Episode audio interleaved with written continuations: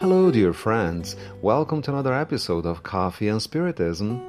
This is Valdemar Francisco, and Tarcio Rodrigues brings us today's message. It is taken from chapter 19, entitled In the Presence of the Power of Love, from the book Benção de Paz, Blessed with Peace, psychographed by Francisco Cândido Xavier. Emmanuel says, and we quote, Nobody would be able to enforce the law without justice, but nobody can bring about peace without love.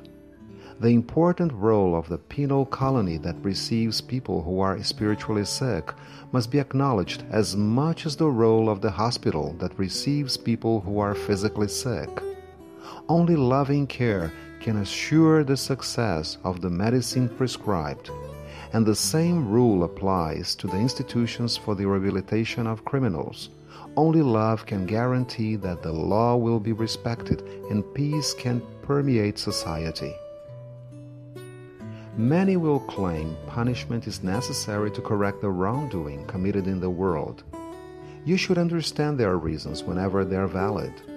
However, before the use of force, present the alternative of the restorative power of love that's the only way, because now on earth, against the legions of people who accuse those who can be considered victims of evil, there are few lawyers at the service of good. Unquote. After this message by Emmanuel, Tarcio decided to bring us something said by Jesus in the book Boa Nova, Good News, by the Spirit Humberto de Campos. It goes like this By destroying evil and doing good, earth will be a glorious battlefield for all of us. If a companion falls in battle, it was evil that has fallen, not one of our brothers and sisters who, for us, will always be back on their feet. This is what Jesus said to Zebedee, who was John and James's father. It reminds us of the real battle we have to fight in this world the battle against ourselves.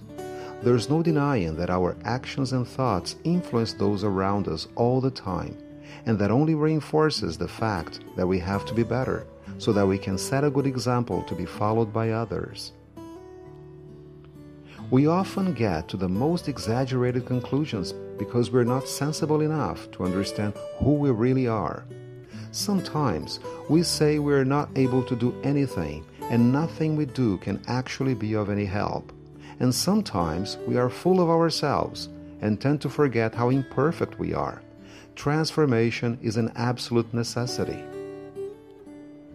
That's why we fail to understand that love is a vital necessity in our lives, as much as food is important to our bodies and medicine is important to the sick.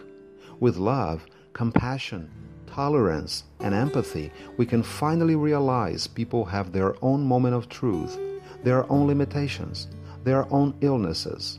Only this sensibility can give us power to get a hold on ourselves as well as to take advantage of all circumstances. That's why the world needs more and more those who really love and take their lives over. Tarcio finishes with some words by Emmanuel. Always love. And whenever you're about to stop believing in the power of love, think of Christ for he knew the world he lived in was full of spirits burdened with spiritual debt. He knew he couldn't suspend the delivered judgment against the guilty party. He knew the creatures hypnotized by vices wouldn't pay attention to him.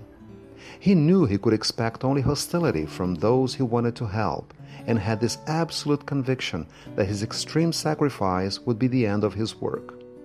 Nevertheless, embodying in himself God's infinite love for humanity, he came to this world. Peace and love to you all, my friends, and until the next episode of Coffee and Spiritism.